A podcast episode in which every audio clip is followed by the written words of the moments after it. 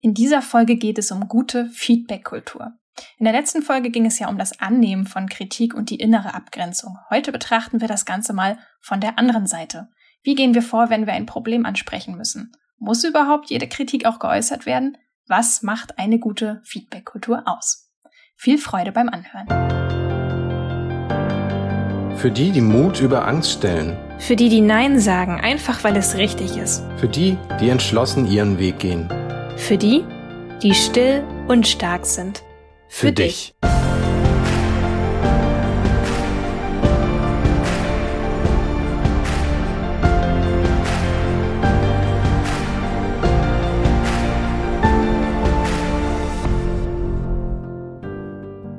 Diese Folge wird wieder unterstützt durch unseren Partner Athletic Greens. Darüber freue ich mich besonders, denn das grüne Superpulver ist mittlerweile ein fester Bestandteil meiner Morgenroutine und ich fühle mich deutlich klarer im Kopf, wenn ich es genommen habe.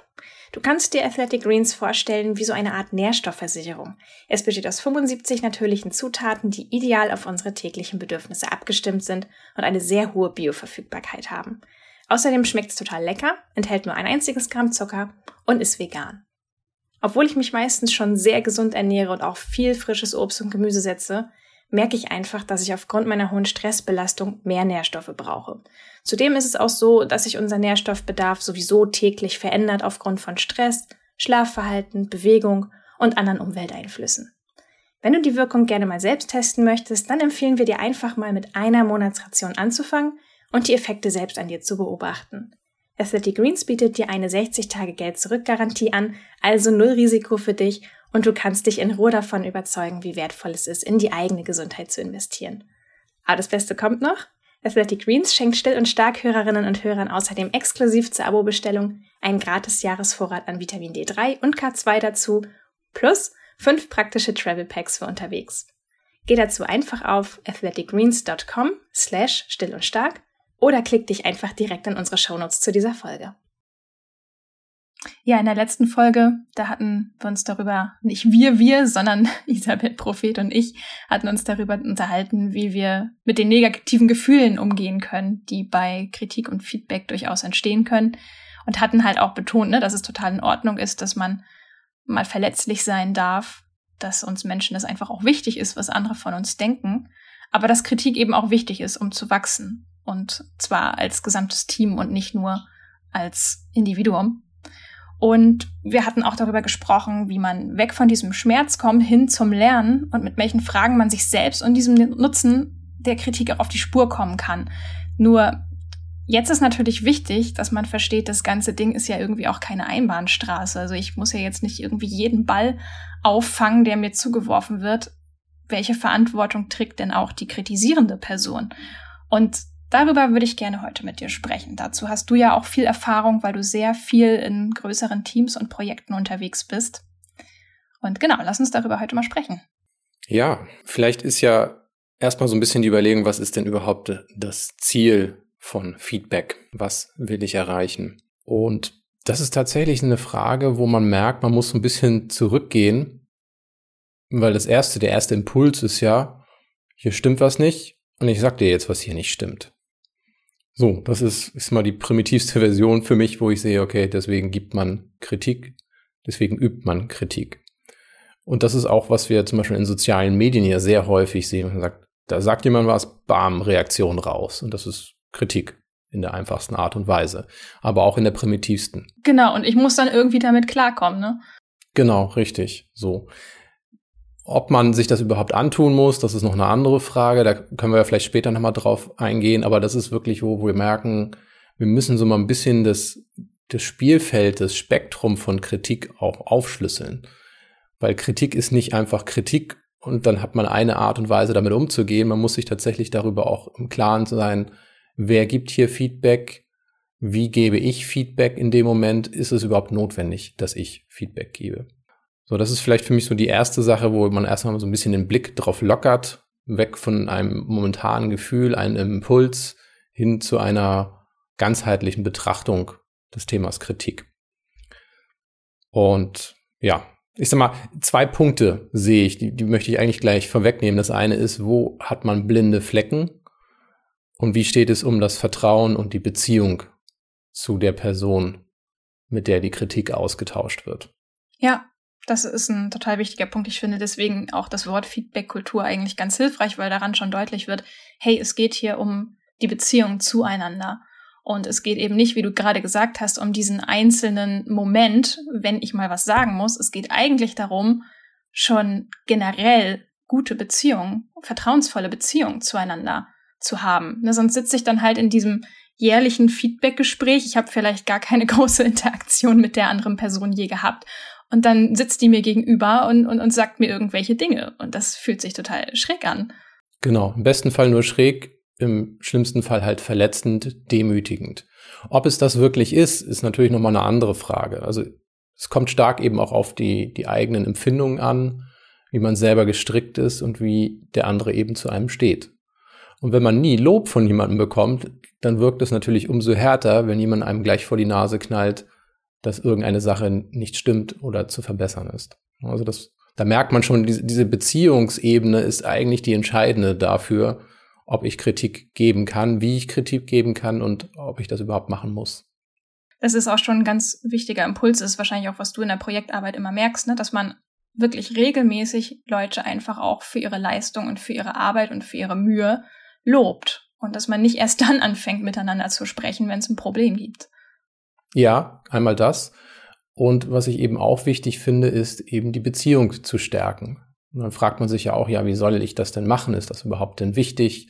Arbeit ist Arbeit. Ja, das wäre meine nächste Frage gewesen. Wie macht man das denn im täglichen Zusammenarbeiten? Ja, also man mag sich ja vielleicht eben sagen, Arbeit ist Arbeit. Da muss man professionell sein und dazu gehört es auch professionell mit Kritik umzugehen, professionell Kritik zu geben, sachlich zu sein, und das ist für mich prinzipiell erstmal als Überlegung völlig mindestens seltsam, wenn nicht falsch, weil wir sind menschliche Wesen. Und ich kann nicht behaupten, dass es professionell ist, keine Gefühle zu haben, keine Gefühle zu zeigen. Professionell ist es, diese Art, was ich empfinde, auf eine verträgliche Weise mit in mein Arbeitsleben mit einzubeziehen. Aber ich kann nicht sagen, dass ich nichts dabei empfinde, wenn meine Arbeit kritisiert, auseinandergenommen wird. Und wenn ich das so empfinde, dann ist es auch offensichtlich klar, dass derjenige, dem ich das mitteile, das auch so empfinden wird. Da kommen wir zum interessanten Punkt eigentlich, weil hier ist auch wieder so ein bisschen es wichtig, die Karte aufzudecken, auf der man spielt. Um das mal als Beispiel zu geben, es gibt Arbeiten, wo man sehr emotional persönlich drin hängt. Also vielleicht in deinem Fall Designarbeit, wo man sagt, das ist nicht nur sachlich irgendwo etwas abzuarbeiten, da steckt viel Emotion hinter in der, in der Schaffensphase. So, dann haben wir vielleicht einen Bereich wie die Softwareentwicklung, da steckt auch viel persönliche Kreativität hinter. Aber Kritik ist auch hier dann auch wieder eine Frage, wo man sachlich auch sich mit etwas auseinandersetzen kann, wo man direkt sagen kann, ja, hier ist ein Logikfehler. Das lässt sich nicht wegdiskutieren. Dementsprechend hat man aber auch etwas mehr Distanz dazu, wenn man sagt, ja, das ist logisch. Wenn ich jetzt aber deine Designarbeit kritisieren würde, ist das auch immer ein Punkt, wo man sagt, weißt du, wie viel Herzblut ich da reingesteckt habe? Und das kann ich nicht außer Acht lassen, wenn ich Feedback gebe. Das ist tatsächlich eine Sache, wo man auch merkt, okay, das bezieht sich nachher auch auf Menschen. Also auch ein Mensch hat vielleicht sehr viel Emotionen in etwas reingesteckt, hat vielleicht auf Schlaf verzichtet, auf, auf sein Mittagessen, nur damit diese eine Sache vorwärts kommt.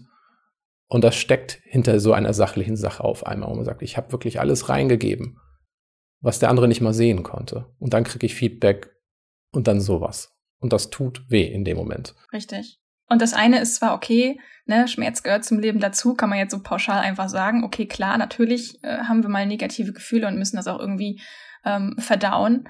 Aber trotzdem wird halt einfach deutlich, jede Partei trägt Verantwortung. Also nicht nur die Person, die damit zurechtkommen muss und die dann eben selber Wege finden muss, auch Feedback aufzunehmen und den Wert darin zu erkennen, aber eben auch die Person, die das Feedback sendet. Die trägt auch eine hohe Verantwortung. Und das ist sehr, sehr wichtig, das Wie. In dem, was ich eben gesagt habe, steckt ja eigentlich auch schon der andere Punkt hinter, ne? wo ich jetzt das zum Ausdruck gebracht habe, hey, guck mal, wie viel Herzblut ich da reingesteckt habe. Das spreche ich ja oft nicht aus. Aber da steckt auch für denjenigen, der die Kritik gibt, im Zweifelsfall ich selber, steckt auch die Info, hier ist dein blinder Fleck. Du versuchst hier sachlich objektiv etwas zu kritisieren, du weißt aber gar nicht, wie viel der Kollege, die Kollegin, der Auftragnehmer, wer auch immer, da an Dingen reingesteckt hat, vielleicht auch an Überlegungen, die dir nicht bekannt oder bewusst sind. Ja, spätestens hier wird aber auch einfach deutlich, Kritik zu geben, ist mindestens genauso schwer wie Kritik anzunehmen. Also das, das fällt auch der Person, die das ansprechen muss, nicht leicht. Genau, so. Jetzt kann ich natürlich sagen, oh, ich muss alles wissen über den anderen, ich darf ja nichts außer Acht lassen und kann jetzt nur jeden mit Samthandschuhen anfassen. Das ist aber in vielen Fällen auch zeitlich nicht immer drin. So. Und jetzt kommen wir wieder zurück zu dem Punkt, wo ich sage, wenn ich aber eine gute Beziehung zu dem anderen habe, auf verschiedensten Wegen sie vorher aufgebaut habe, dann kann ich auch mal was sagen, ohne dass der andere gleich in, in tausend Scherben zerbricht. Und das ist das eigentlich, woran man arbeiten muss. Und das ist eben der Punkt. Und in dem Moment, wo ich Kritik üben will, Kritik üben muss, muss ich mich echt fragen, ist das das erste Gespräch in vier Monaten, das ich hier mit jemandem führe? Und dann muss ich mich eigentlich fragen, wenn ich was erreichen möchte und nicht den anderen nur irgendwie klein machen will, mal Dampf ablassen will, was ja auch sehr unbeherrscht ist letzten Endes, dann muss ich mich fragen, ist das überhaupt möglich? Und dann muss ich mir vielleicht auch sagen, nee, eigentlich kann ich das jetzt hier nicht kritisieren, weil ich habe die Beziehungsarbeit komplett vernachlässigt. Und deswegen ist das weder der Zeit noch der Ort, um diese Kritik jetzt zu vermitteln. Oder ich muss dann eben kleinlaut auch hingehen und sagen, hey, es tut mir leid, ich habe hier selber etwas vernachlässigt. Also selber auch die Verantwortung sehen und nicht nur irgendwie sagen, du bist nachlässig, du hast nicht aufgepasst, sondern ich habe nicht aufgepasst, weil ich die Beziehung nicht gepflegt habe. Und dann darf ich mir das eben auch selber als Vernachlässigung irgendwie auch anschreiben lassen. Mhm. Ja, auf jeden Fall. Also es, wir merken schon, es gehört sehr viel mehr dazu als dieser einzelne Moment, in dem ich das Gespräch führe. Es zählt alles dazu, wie die Personen zueinander stehen, was vorher passiert oder eben auch nicht passiert ist.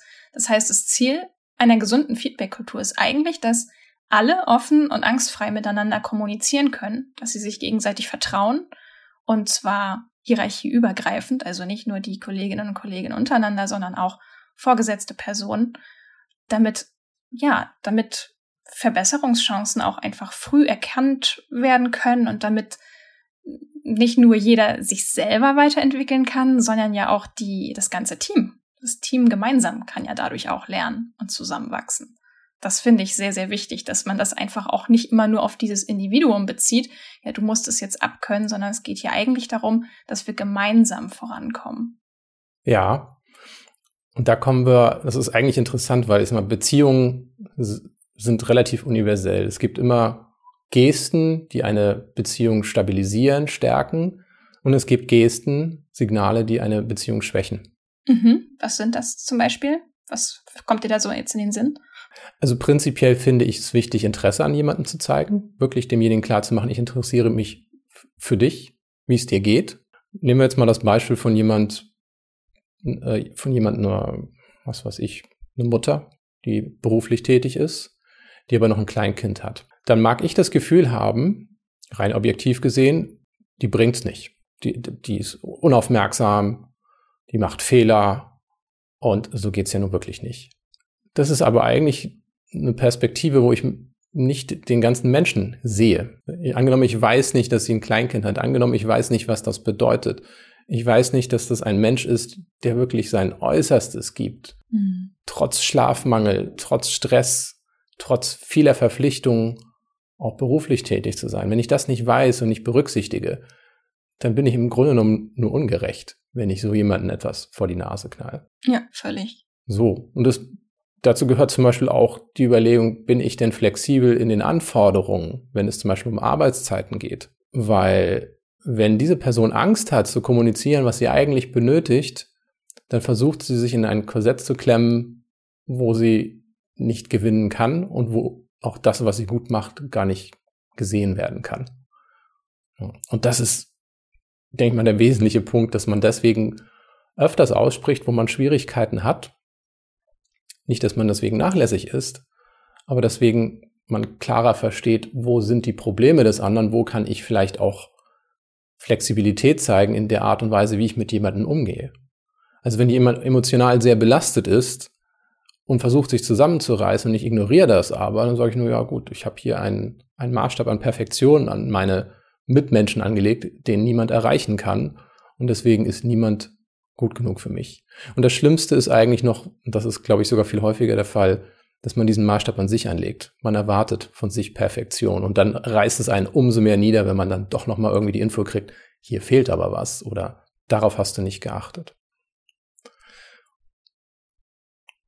Ja, und das, das zeigt eigentlich ganz deutlich, wie wichtig es ist, nicht nur seinen Job zu machen, sondern auch so ein bisschen durchblicken zu lassen, wie es einem geht und auch Interesse an anderen zu zeigen. Das ist ja letzten Endes, worum es in Beziehung geht, dass man sich ein bisschen kennenlernt. Man muss nicht alles gleich herausplatzen lassen, aber es ist schon wichtig, aufzuzeigen, was für emotionale Bedürfnisse man hat.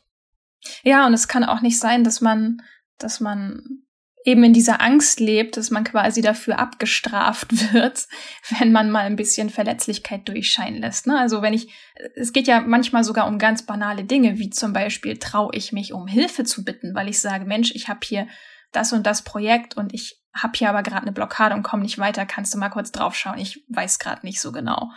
Selbst das fällt einem ja manchmal schon schwer, weil man in einem Umfeld ist, wo das einfach, ja, nicht erwünscht ist.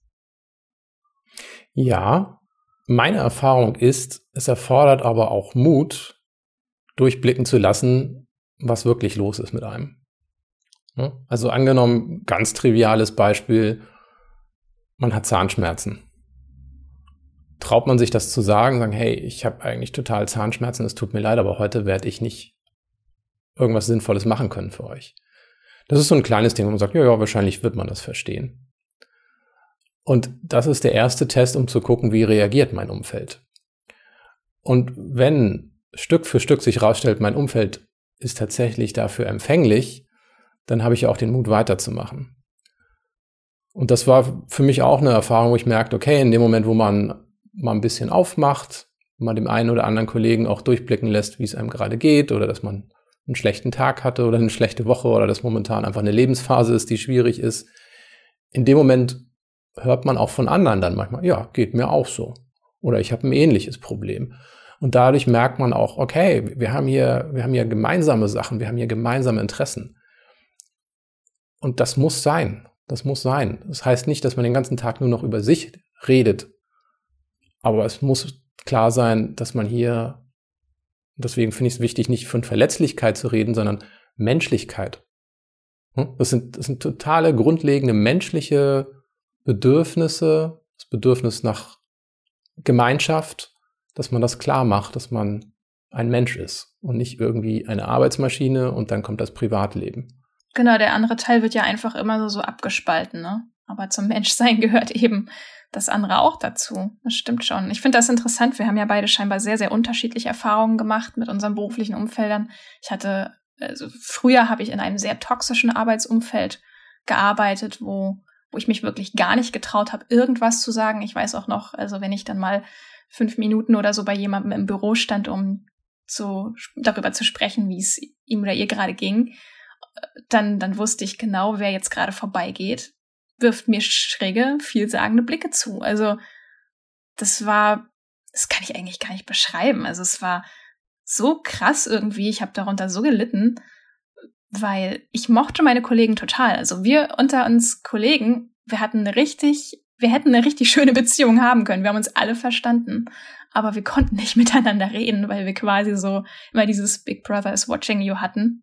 Und das nicht ermutigt wurde, dass man sich auch mal persönlich miteinander austauscht und dadurch eine gute Teambeziehung hat.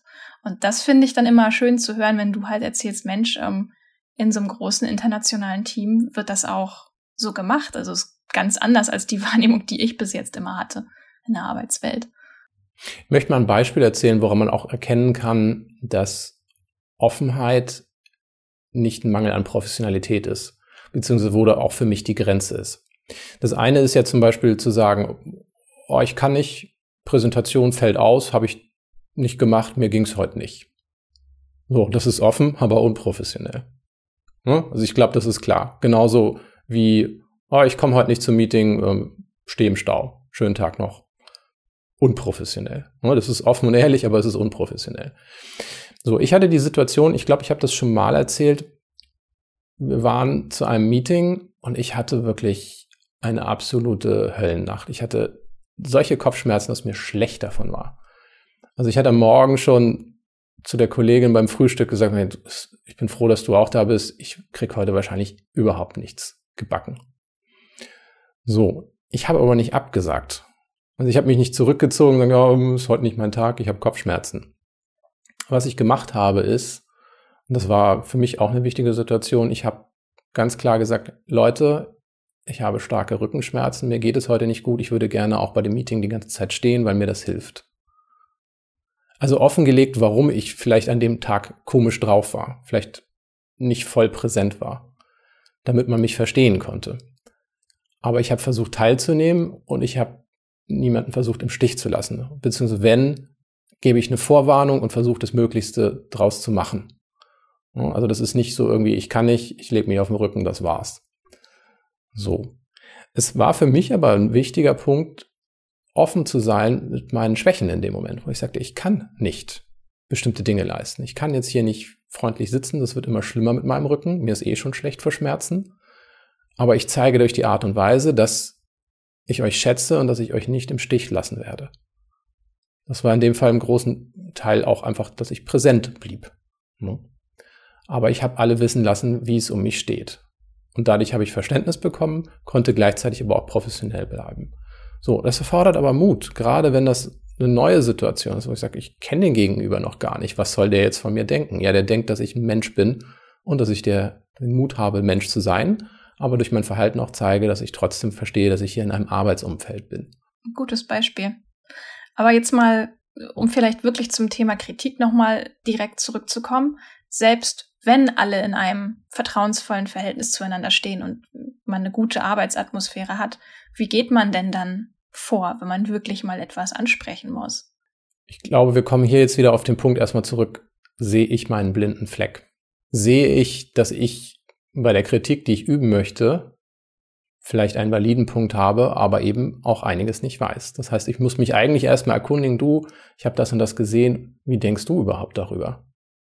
Ist das in deinen Augen gut gelaufen? Dann hört man vielleicht von dem anderen schon, was er sieht. Also gar nicht irgendwie, ich gehe da rein, sag, hier sind die drei Punkte, was du falsch gemacht hast, bis morgen korrigierst du das bitte. Und welche Form würdest du denn dafür auch wählen? Das ist ja auch ganz entscheidend. Also das Wichtigste ist, glaube ich, wenn man, gerade wenn man ja auch letzten Endes seine eigenen blinden Flecken in so einem Gespräch wahrscheinlich auch noch mit aufdeckt, ist es, glaube ich, am günstigsten und das ist eine sichere Methode. Erstens, persönliches Gespräch. Zweitens, unter vier Augen. So, weil alles, was da gesagt wird,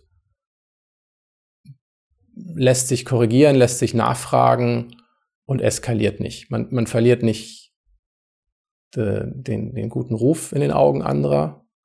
Man fühlt sich weniger bedrängt und man selber muss zum Beispiel auch als der Kritikgebende, muss sich nicht so einen Gedanken darüber machen, wie werden ich jetzt meine Untergebenen sehen, wenn ich hier nicht zeige, dass ich die Führung innehabe, sondern dass ich auch Unsicherheiten habe, dass ich gerade selber nicht ganz weiß, wo das Problem liegt. Ja. Ja, ich frage das vor allen Dingen auch deswegen, weil es könnte ja nun wirklich auch so ein bisschen die Gefahr bestehen, gerade wenn man sagt, Mensch, wir sind hier alle so offen im Umgang miteinander, naja, dann kann ich das ja auch vor anderen sagen. Aber das ist trotzdem No-Go, wenn ich dich richtig verstehe.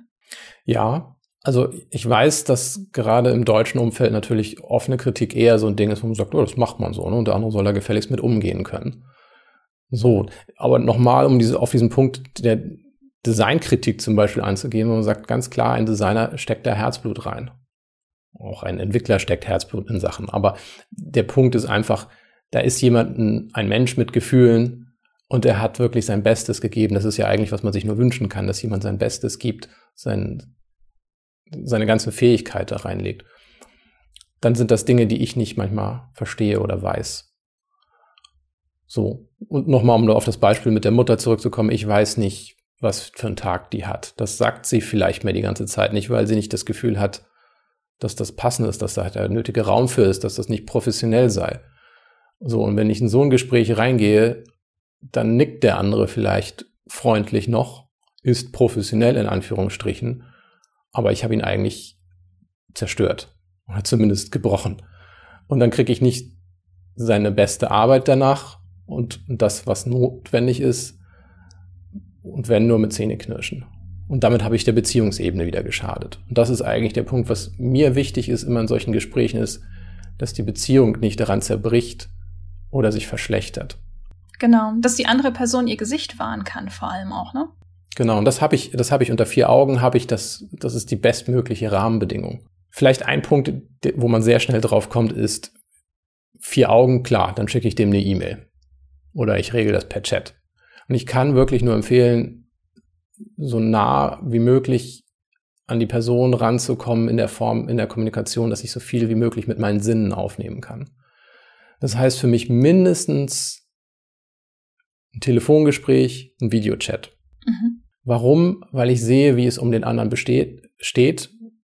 Ich sehe, höre, wie es dem anderen geht. Ich sehe, wie er auf das reagiert, was ich sage. Ob da Zustimmung ist, ob da vielleicht schon Nicken zum Beispiel kommt, ob derjenige selber merkt, dass da irgendwas nicht stimmt, ob derjenige vielleicht unglücklich ist mit der Gesamtsituation. Und das ist die Aufgabe, das Ganze rauszuholen, diesen blinden Fleck zu erkennen. Und das hat erstmal nichts mit Objektivität nur zu tun, das hat damit zu tun, zu zeigen, hey, ich bin Mensch und eine menschliche Beziehung ist mir wichtiger als Recht zu haben. Und das ist super, super herausfordernd. Ich weiß, wie viel Mut das kostet, gerade wenn so ein Konflikt da irgendwie schon da ist, sich sich nicht darauf zu versteifen, zu sagen, okay, jetzt zähle ich hier die drei Punkte auf, wo das schief läuft und ich habe hier auch richtig gute Munition, um dir zu zeigen, wo der Hammer hängt. Das passiert aber sehr schnell und es eskaliert sehr, sehr schnell in dem Moment, wo man alles nur noch schriftlich formuliert. Und ich habe damals mit einem Geschäftspartner, wo wir öfter in, in, in heißen Phasen Konflikte hatten. Es war eigentlich, es war schon immer Standard irgendwie. Es, es wird Konflikte geben. Mm, ja, ich, ich weiß, ich weiß es genau. Ich habe diese Gespräche auch nicht geführt, ne? Also du hast, ich weiß es noch, du hast diese Gespräche dann für mich geführt, weil ich, ich konnte einfach nicht mit dieser Art. Es ging nicht. Genau. Ich, ich habe da fast, fast heulend irgendwie rumgelegen und ich, ich konnte einfach nicht mehr. Ja, der Witz ist, das ist eine sehr langjährige Geschäftsbeziehung geblieben auch. Also das ist nicht auseinandergegangen, aber worauf wir uns geeinigt haben ist, du, wenn wir unterschiedlicher Meinung sind, dann schreiben wir nicht noch eine E-Mail, wir greifen zum Telefonhörer. Ja gut, ich habe dann irgendwann auch begriffen, ne, okay, also die Person ist von der Persönlichkeitsstruktur her halt auch anders als ich, ist viel hitziger als ich und ich komme dann halt nicht damit klar, weil ich halt völlig anders gepolt bin. Das habe ich dann irgendwann auch verstanden und dann hat dann ging es wieder besser, ne? Also fünf Minuten totale Aufregung und danach ist auch wieder in Ordnung, aber erst war das für mich total erschreckend. Ja.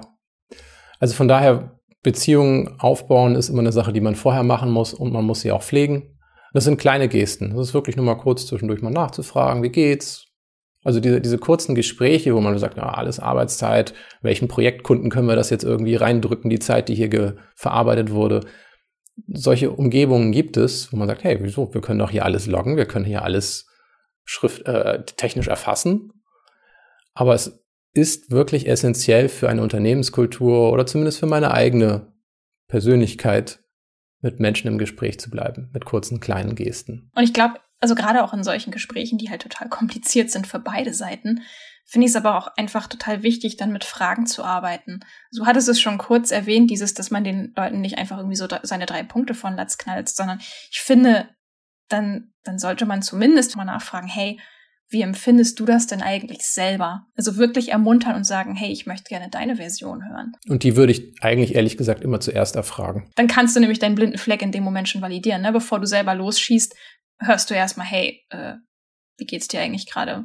Genau. Und das, das muss man eben auch möglich machen, zu ermuntern, sag, sag bitte, wie es dir geht. Ohne diese Furcht, naja, wenn ich krank bin, oder das ist ein klassisches Beispiel, ist die Krankmeldung. Ne? Eigentlich brauche ich Ruhe, aber ich habe Angst, das zu machen, weil ich könnte ja meinen Job verlieren. Ja, da, da hast du schon ein richtig gutes Beispiel. Das stimmt.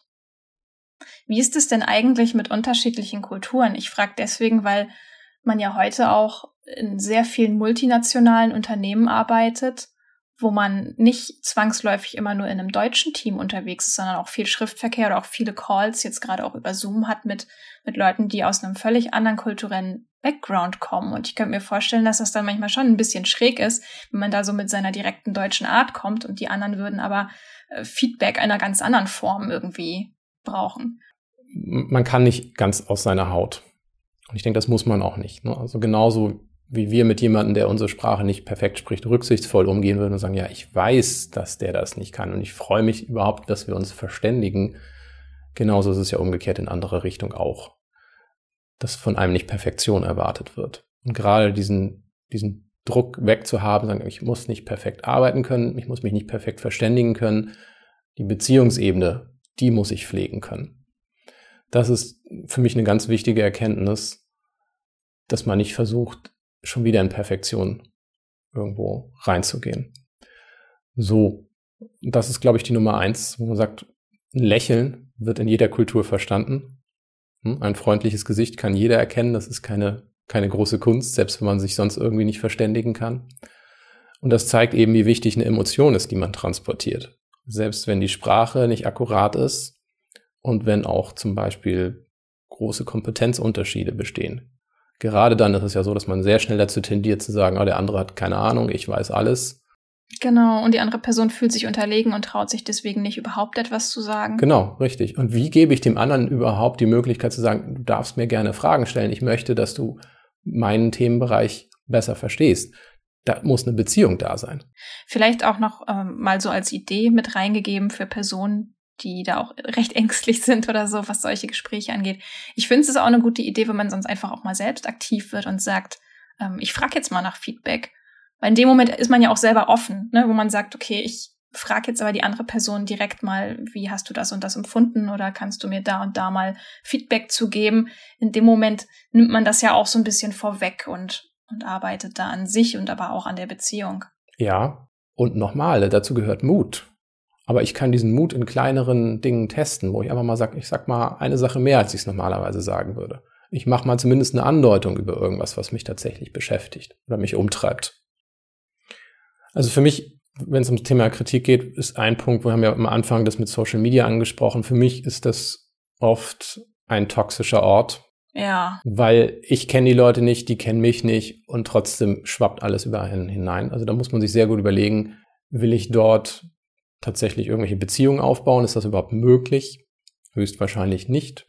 Zumindest nicht, wenn man sie über lange Sicht dort rausholt. Ne? Also ich habe schon viele tolle Leute dort kennengelernt, aber ich habe eben auch den Switch gemacht und gesagt, hey, und jetzt tauschen wir mal Nummern aus oder Zoom. Genau, richtig. Aber dann ist ja auch schon, dann weiß man, wer das ist. Ne? Also das ist also, wenn ich mehr, ich sag's mal so, wenn ich mehr als den, den Nicknamen auf einer Plattform habe, wenn ich seinen Namen kenne und seine Handynummer habe, dann fängt es an, dass man sagt, okay, das ist jemand, mit dem man sich wirklich austauscht.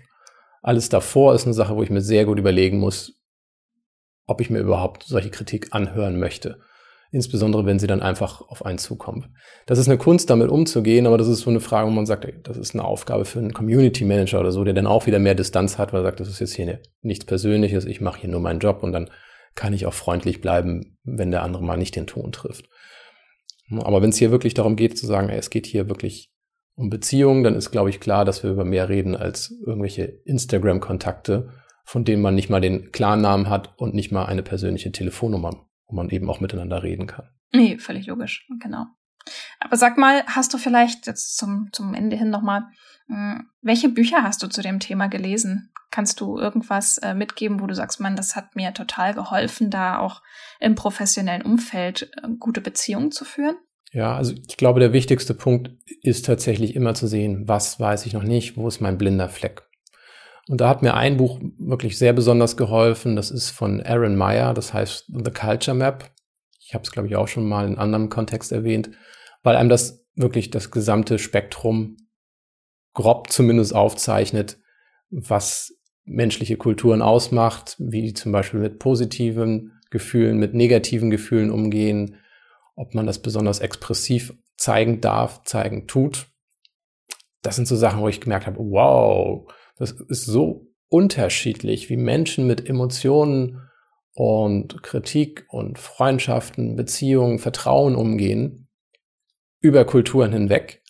Aber ist mal, man hat das dann auch in einem Mikrokosmos innerhalb einer deutschen Kultur, dass es da auch diese Variationen gibt. Und natürlich nochmal die Mikrokultur innerhalb eines Unternehmens, wo man sagt, ja, das lässt sich, da lässt sich ein Transfer machen. Durch das, was ich da lerne in dem Buch, kann ich einen Transfer machen und sagen, okay, da hilft es mir eben auch eine kulturelle Karte innerhalb des Unternehmens mir zu zeichnen, gedanklich. und damit zu arbeiten. Und damit habe ich wirklich, damit kann ich diese Unternehmenslandschaft auch besser navigieren und habe auch ein bisschen mehr eine Ahnung, sage, okay, wie kann es weitergehen, was ist normal, was ist nicht normal, weil es gibt Kulturen, wo sehr offen über Positives wie Negatives geredet wird und das sehr expressiv ausgedrückt wird. Das ist für einen Deutschen zum Beispiel auch sehr ungewohnt. So in, in jeder Hinsicht. Aber das zu erkennen, zeigt da eben auch, ja, vielleicht treffe ich aber auf Einzelpersonen, die sehr expressiv sind und das ist okay. Die müssen sich nicht verstecken, die müssen sich nicht regulieren. Das ist einfach eine andere Art und Weise, aber das ist deren normal. Also wichtig ist, finde ich, in so einem Umfeld rauszufinden, was ist deren, deren emotionale Baseline sozusagen. Also was, ne, wenn ich den morgens sehe und der ist immer sehr fröhlich und diesmal ist er irgendwie verhalten, der andere Kollege ist auch verhalten, aber der war schon immer so, dann weiß ich doch trotzdem bei der Einzelperson, da hat sich was verändert heute und vielleicht sollte ich mal nachhaken, was heute los ist. Warum ist, warum ist die so ruhig? Genau, und damit sind wir auch wieder beim, beim Thema zurück, Menschen einfach kennenzulernen. Das heißt nicht, dass wir alle die besten Freunde sind. Um die Tiefe geht's nicht, aber es geht darum zu beobachten, wer tickt hier wie. Dass ich mehr über die Person weiß als ihren Namen und ihre ähm, Position im Team halt, ne? Und das ist auch, wo ich halt gemerkt habe, hey, also, wo wir vorhin dieses Beispiel hatten mit der Zusammenarbeit, die dann öfter mal auch ein bisschen hitzig war, wo ich auch irgendwann geschnallt habe, ja, aber der, der muss nicht so reagieren wie ich. Das ist okay. Also, das mag manchmal für mich anstrengend sein, weil ich anders bin, aber wir sind beide sehr unterschiedlich und das darf auch so sein. Das finde ich nämlich zum Beispiel auch immer so eine Falle, die höre ich auch öfter von Leserinnen, die Lauten. Ne? Also die, die Lauten sind die bedrohlichen und die, die buttern mich unter und keine Ahnung. Das, das finde ich auch wichtig, dass man das vermeidet, dass man, dass man dann irgendwie auch äh, die anderen stigmatisiert, sondern sagt so, nee, ich bin anders, der andere ist anders und es ist voll okay. Wir müssen lernen, miteinander zu arbeiten und nicht gegeneinander. Genau, weil sonst erzeugt man seine eigene kleine Wahrnehmungsblase, in der zwar alles sehr, sehr homogen ist, aber die nicht eben das komplette Spektrum widerspiegelt. Und vor allem, ich kann mir nicht die Hilfe und die Ressourcen holen, die ich brauche, wenn ich zum Beispiel einen expressiven Menschen brauche, weil es um ein, eine Sache geht, wo, wo Leute mitgerissen werden sollen, wo ich jemanden haben möchte, der für das Thema brennt. Und ich selber bin das nicht, weil ich nun mal einfach ein wenig sachlicher auftrete. Ja, richtig. Dann ist es doch gut, einen Kollegen, einen, einen Freund zu haben, von dem ich mir entweder so ein paar Eigenschaften abschauen kann oder der das sogar für mich übernimmt, weil er meine Sache unterstützen möchte. Und jemand, der die Sache unterstützt, den brauche ich. Ich brauche Freundschaften, ich brauche Verbindung. Und das ist auch so ein bisschen Punkt, vielleicht nochmal so zum Schluss. Das Wort Freund hat für viele ja eine sehr unterschiedliche Bedeutung. Also einige würden sagen, ich habe nur ein, zwei Freunde oder eine Handvoll und der Rest sind nicht meine Freunde. Aber wenn es darum geht, dass man Beziehungen pflegt, dann finde ich es schon wichtig zu sagen, ich habe viele Freunde. Das ist nicht die Freundschaft, wo man sagt, das ist, was weiß ich, das ist mein Partner, den, den habe ich geheiratet und das ist die einzige Freundschaft. Aber dass man sagt, ja, nee, das ist, mit dem habe ich ein freundschaftliches Verhältnis, den behandle ich freundschaftlich. Und so gesehen sollte man mehr Freunde haben, auch wenn die Art der Freundschaft sehr, sehr unterschiedlich ist und auch unterschiedliche Tiefen haben kann. Aber man sollte trotzdem auf andere mit einem freundschaftlichen Gefühl zugehen können. Genau, auch wenn man sie vielleicht im ersten Moment nicht versteht oder lesen kann. Das passiert dann ja erst, wenn man sich mehr mit ihnen beschäftigt. Ich wiederhole es nochmal, was ich am Anfang gesagt habe. Das erste ist rauszufinden, wo ist mein blinder Fleck. Und ich habe einen blinden Fleck, wenn ich auf andere zugehe, versuche Kritik zu üben. Und das zweite ist, wie ist meine Beziehung zu der Person? Habe ich ein vertrauensvolles Verhältnis aufgebaut? Und das ist etwas, was ich ab heute einfach machen muss, wenn ich merke, das wird wichtig. manchmal weiß ich nicht, was wichtig wird. Deswegen ist es immer gut, daran zu arbeiten, darauf zu achten, sende ich kleine Signale, dass man mir vertrauen kann und dass ich offen bin. Und das ist das Erste eigentlich. Nicht der andere muss mir vertrauen, sondern ich muss ihm zeigen, dass ich ihm vertraue, indem ich ihm etwas gebe, was anzeigt, dass Vertrauen da ist. Und das sind kleine Informationshäppchen, wo man sagt, hey, guck mal, ich bin offen, kriege ich das auch von dir, dann haben wir Stück für Stück eine Beziehung. Ja, und für den, für den Mut, den es dafür braucht, meldest du dich am besten kostenlos für unseren Mutletter an. Link ist auf jeden Fall in unseren Show Notes. Das war's für heute. Bis zum nächsten Mal und bleib still und stark. Bis dann.